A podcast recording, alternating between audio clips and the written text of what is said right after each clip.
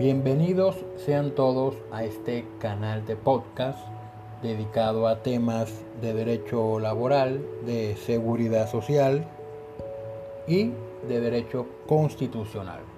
En el episodio del día de hoy voy a hacerlo a título informativo, en el sentido de que lo que voy a comentar posiblemente le esté pasando a una persona cercana a usted o a un amigo o compañero de trabajo o compañero de estudio. En el sentido de que si usted conoce a una persona que a la fecha no han reconocido un derecho pensional independientemente de cuánto tiempo haya transcurrido la entidad administradora del reconocimiento de ese derecho pensional se la debe reconocer. Esto independientemente de que la entidad alegue que ha transcurrido demasiado tiempo. Y a eso, si le agregamos que las personas que usted puede conocer está en avanzada edad o está padeciendo serios problemas de salud o no digamos severos, pero si está padeciendo graves o está padeciendo problemas de salud que le impiden desenvolverse de la mejor manera posible. Y ustedes creen que le está haciendo falta ese, ese reconocimiento, ese derecho pensional, lo motivo para que hable con esa persona e ingrese los papeles, los documentos a la entidad para que le reconozcan el derecho pensional. Lo anterior porque tengan en cuenta, tengan en cuenta que el derecho a la seguridad social es de carácter irrenunciable, tal como lo establece el artículo 48 de la Constitución Nacional. Y también tengan en cuenta que también, como lo ha dicho la Corte Constitucional y la Corte Suprema, Sala Civil y la Sala Laboral también, que los derechos a la seguridad social, cuando hay una vulneración, es de carácter permanente y en muchos momentos se mantiene en el tiempo. Así que pueden solicitar el reconocimiento de la pensión aunque haya pasado mucho tiempo. Otra cosa que hay que dejar clara también en este caso les hablo acerca de las personas de avanzada edad. Esas personas que son de avanzada edad son aquellas las que la Corte Constitucional ha llamado sujetos de especial protección constitucional. En este punto, antes de seguir extendiéndome, hay que dejar claro que esa clase de personas a las cuales el Estado debe otorgarles una protección especial son aquellas que debido a su condición física, psicológica o social particular merecen una acción positiva por parte del Estado para mitigar o para que se continúe la vulneración de algún derecho fundamental y así lograr la igualdad real y efectiva que trata el artículo 13 de la Constitución Nacional. Teniendo en cuenta lo anterior, hay que decir que dentro de ese grupo de personas que son considerados de especiales de protección constitucionales se encuentran los niños, las niñas y los adolescentes. Eso con base el artículo 44 de la Constitución, donde los derechos fundamentales de los niños prevalecen por encima de los derechos de los demás, y aquel principio que se conoce como el interés superior del menor. Otro grupo de personas que merecen una protección especial, los adultos mayores. También los disminuidos físicos, psíquicos y sensoriales. También merecen una protección especial por parte del Estado. Las mujeres cabeza de familia merecen una protección especial por parte del Estado. Las personas que han sido desplazadas por la violencia merecen una, una especial protección por parte del Estado. Y también aquellas personas que se encuentren en extrema pobreza. Y no hay que dejar de un lado que aquellas personas que históricamente han sido discriminadas por la sociedad también merecen una protección especial por parte del Estado.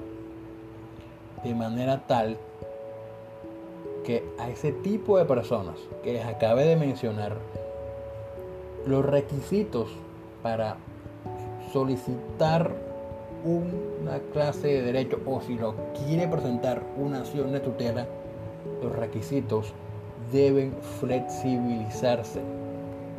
Porque no estamos ante personas que estén en normales en, en el sentido de su capacidad mental, física.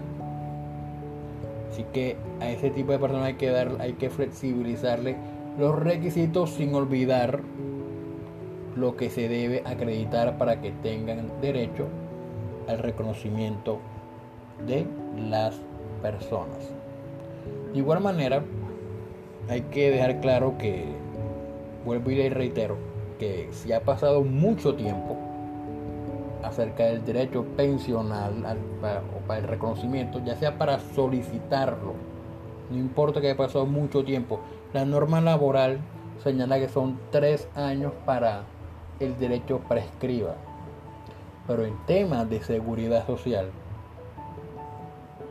no hay que dejar, no hay que pasar por alto lo que señala la norma constitucional, que el derecho a la seguridad social es irrenunciable y que no se puede pedir en cualquier momento. Obviamente, prescriben algunas cosas, pero el derecho se tiene que reconocer. Llámese pensión de vejez, pensión de sobrevivientes, pensión de invalidez o cualquier tipo de prestación económica que esté o que piense reconocer el sistema de seguridad social. Y cuando se trate de menores de edad, tengan en cuenta que de conformidad con una norma del Código Civil, la prescripción se encuentra suspendida hasta tanto ellos tengan la mayoría de edad. Cuando ellos cumplan 18 años, empieza a correr el término de prescripción, antes está suspendida. Y, ese, y esa norma, que está en el Código Civil, la ha aplicado en varias oportunidades la Corte Suprema Sala Laboral para reconocerle una cuota aparte, o más bien, perdón, para dividir la pensión o la sustitución pensional, la pensión de sobreviviente o la sustitución pensional a los menores de edad en la mitad de esa del pago, del reconocimiento, del pago de la pensión. Y si continúan y si después de los 18 siguen están estudiando, tienen derecho a que se siga reconociendo la pensión hasta los 25 años. Después de los 25 años es muy difícil que la entidad le continúe reconociendo. Así que, vuelvo y le reitero, si tienen a una persona que necesita de un reconocimiento de un derecho pensional y ha pasado demasiado tiempo, no importa. Ustedes hagan la solicitud que tanto la, que tanto la UGPP como Colpensiones deben proceder al reconocimiento, independientemente del tiempo que haya transcurrido.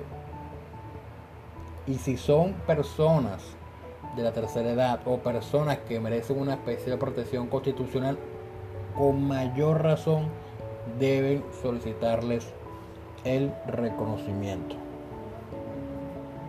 Y hasta aquí se las dejo espero que esta, esta, cuestión sirva de algo para motivar a alguien a pedir el reconocimiento a una persona para que tenga una vida mucho mejor de la que tiene ahora.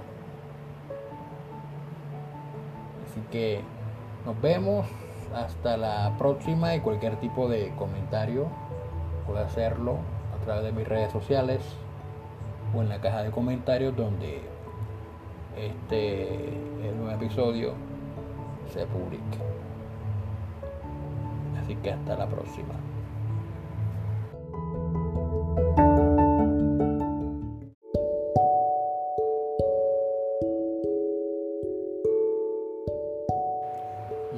De que vaya a continuar con sus actividades normales, los invito a suscribirse a este canal de podcast, así como suscribirse al canal de YouTube llamado Academia Laboral, también a suscribirse al blog llamado Academia Laboral también, para que estén pendientes de todo el contenido que se sube a esas plataformas digitales y cualquier tipo de comentario, sugerencia, crítica o tema que se desee o que, deseen que se hable en este podcast o en un vídeo de YouTube o en el blog pueden hacerlo en la caja de comentarios donde este podcast se va a estar compartiendo y de igual manera los invito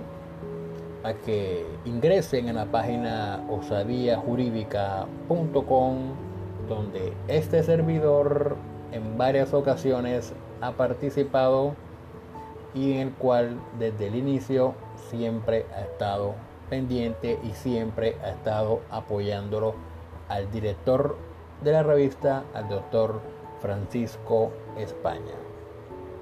Y de igual manera no se olviden que para cualquier tipo de consulta en temas laborales, de pensión o más bien de seguridad social y de cuestiones de acciones constitucionales, pueden ponerse en contacto con este servidor a través de todas las redes sociales donde se encuentre activo. Llámese Facebook, Twitter, Instagram o a través del podcast, YouTube o a través de la caja de comentarios que se encuentra en el blog. Así que ahora sí, hasta la próxima y no se olviden de compartir este contenido no solamente para si les quedó gustando y también para que otras personas sepan cuál es la movida en el mundo del derecho. Muchas gracias por escucharme.